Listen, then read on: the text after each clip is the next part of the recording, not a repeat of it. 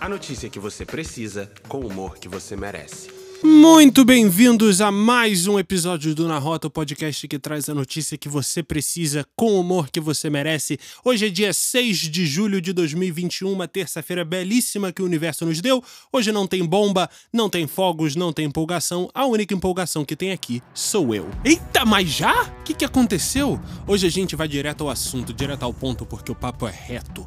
Pior do que um tweet do Elon Musk para derrubar seus Bitcoin é um tweet da Polícia Federal dizendo que quem caiu foi você. É, meu amigo, deu ruim pro rei do Bitcoin. Cláudio Oliveira, criador do Bitcoin Banco e auto-intitulado Rei do Bitcoin, rodou ontem em operação da Polícia Federal. Finalmente, o rei que agora é rato rodou, eita literação do caramba, por conta das operações ilícitas que sua empresa se meteu nos últimos anos. Numa fraude que pode chegar a 1,5 bilhão de reais, o grupo funcionou ali em boa parte de 2018, mas quando 2019 chegou, o golpe já estava pronto. Como é que funcionava esse esquema? Bom, segundo a investigação, o Bitcoin Banco chegou a movimentar cerca de 500 milhões de reais por dia em operações no mercado de criptomoedas, o que atraiu um grande número de investidores para o negócio. Mais ou menos umas 7 mil pessoas foram lesadas no golpe do banco Bitcoin. Isso porque o investidor colocava seu dinheiro no banco Bitcoin, mas na verdade ele estava colocando a sua grana em um sistema interno do banco e não na blockchain do Bitcoin como era prometido. O resultado, bom, não tinha Bitcoin nenhum.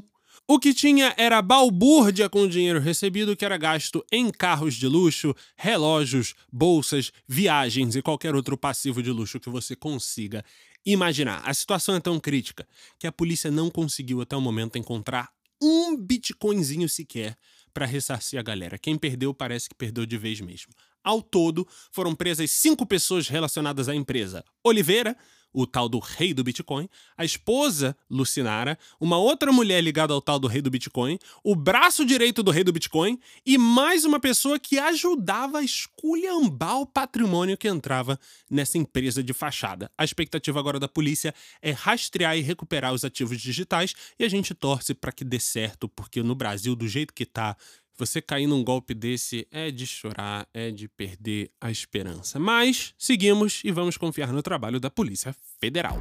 Eita! A trilha continua então, porque o assunto continua sendo sério? Já encheu os pneus da sua bike, ciclista? Porque se não encheu, é melhor encher. A Petrobras vai reajustar numa cajadada só os preços da gasolina, do diesel e do gás de botijão a partir de hoje. Só na gasolina, a facada é de 6,32% de aumento no preço médio por litro. Nas refinarias, os preços vão então de R$ 2,53 para R$ 2,69. E de janeiro para cá, a gasolina já aumentou 46%. No diesel, a Petrobras decidiu por aumentar em 3,69 o preço médio e com isso a alta acumulada já é de 39% desde janeiro. O novo valor por litro é de R$ 2,71 para as distribuidoras. Já no gás de cozinha, que tem alta acumulada de 38% no ano, o novo preço médio por quilo é de R$ 3,60. Bom, para você que acompanha The Compass no Instagram, através do thecompass.br, você já sabia que a pressão para um aumento ia chegar mais cedo ou mais tarde. Algumas semanas atrás a gente estava explicando que o preço do petróleo no mundo avançava, mas a Petrobras continuava ali tranquila, de boa, só tocando pro lado, né? Como quem não quer nada, não vou repassar, não vou repassar, tá de boa, dá para segurar o preço, mas agora não dá mais. E não teve lobby que desse jeito, porque apesar da pressão no governo para controlar melhor o preço do diesel, a Petrobras ou repassava as oscilações de câmbio e cotação global do petróleo para os preços de seus combustíveis, ou a companhia ia tomar um prejuízo. A expectativa dos especialistas do setor é de que até o fim do ano os preços subam ainda mais, já que ainda há espaço para aumentos, devido ao fato de que a Petrobras, no curto prazo, deve fazer de tudo para se alinhar com o mercado internacional de petróleo. A companhia, entretanto, afirma que está buscando evitar um repasse imediato de preços ao consumidor. Oremos. Agora mudando de assunto rapidinho, você lembra dos NFTs, os Non-Fungible Tokens em inglês? Bom, a sigla foi sensação nesse ano, quando o Bitcoin estava lá nas alturas, o Ether parecia que ia ser o seu negócio do futuro, e diante de tudo isso, os NFTs se mantiveram em alta no mundo e por um breve período pareceu até que fosse decolar no Brasil também.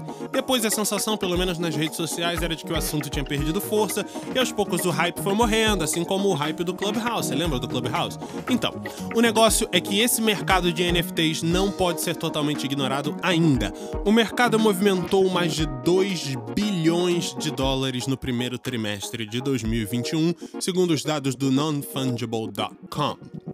Para você que ainda não entendeu o que são os NFTs, agora com calma, sem a pressão de estar por dentro do assunto, a gente explica tudo para você. Tokens são um criptoativo, assim como Bitcoin, Dogecoin, Ether, enfim.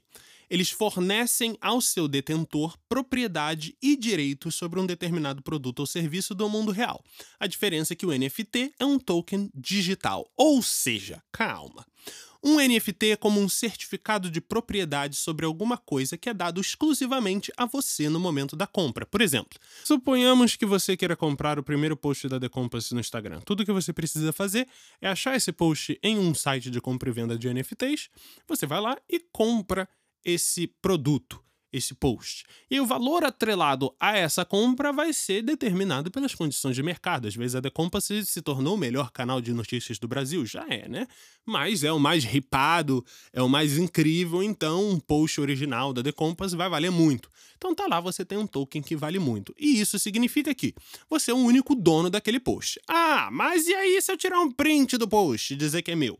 E se outras milhões de cópias foram feitas desse post, qual que é a diferença do meu para essa cópia que está rolando na internet livre de custos? A diferença é que só a sua versão do post tem um certificado digital que transforma esse post em um artigo único inviolável e não copiável. E esse processo pode ser feito com praticamente qualquer item digital.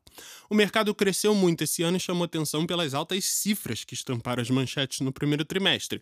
E isso pode ter assustado o pessoal que é mais de boa, mais humilde, né? Ah, NFT só para milionários, mas não é. Não é. Na realidade, qualquer um pode comprar e ou vender NFTs. E a expectativa é de que com as correções que estão acontecendo nos mercados de criptomoedas, o mercado de NFTs fique cada vez mais acessível e democrático para pequenos investidores. Muita gente ainda tem um pé atrás com esse mercado, né? Sobretudo aquelas pessoas que consideram que esse tipo de negócio opera em uma bolha financeira, que não tem capacidade para se sustentar no longo prazo. Mas se você para para pensar, a tecnologia dos NFTs já existe há cerca de 10 anos e o risco de bolha existe em qualquer mercado. Embalado pelo apoio de celebridades e influenciadores, no Brasil, o mercado de NFTs vai crescendo gradualmente e cada vez mais pessoas, entre investidores e colecionadores, estão embarcando nesse tipo de jornada. Agora, se você é como eu e só coleciona na vida decepção, aí o nosso mercado é outro. No caso, é NFP, De pinga mesmo. Que absurdo. Não é verdade. Não é verdade que a gente só coleciona decepção nesta vida, porque você começou o dia com o Na Rota o podcast que traz a notícia que você precisa, com aquele humor que você merece. E só por isso já é razão de comemorar. Você tá fazendo a coisa certa, antenado, ligadaço no que tá acontecendo no Brasil e no mundo. E você pode ter certeza que no longo prazo, esse tipo de conhecimento te levará muito longe. Muito obrigada, queridos e queridas. Esse é o Na Rota, sejam bem-vindos mais uma vez. Continuem compartilhando o nosso podcast e amanhã a gente se vê por aqui. Abraço!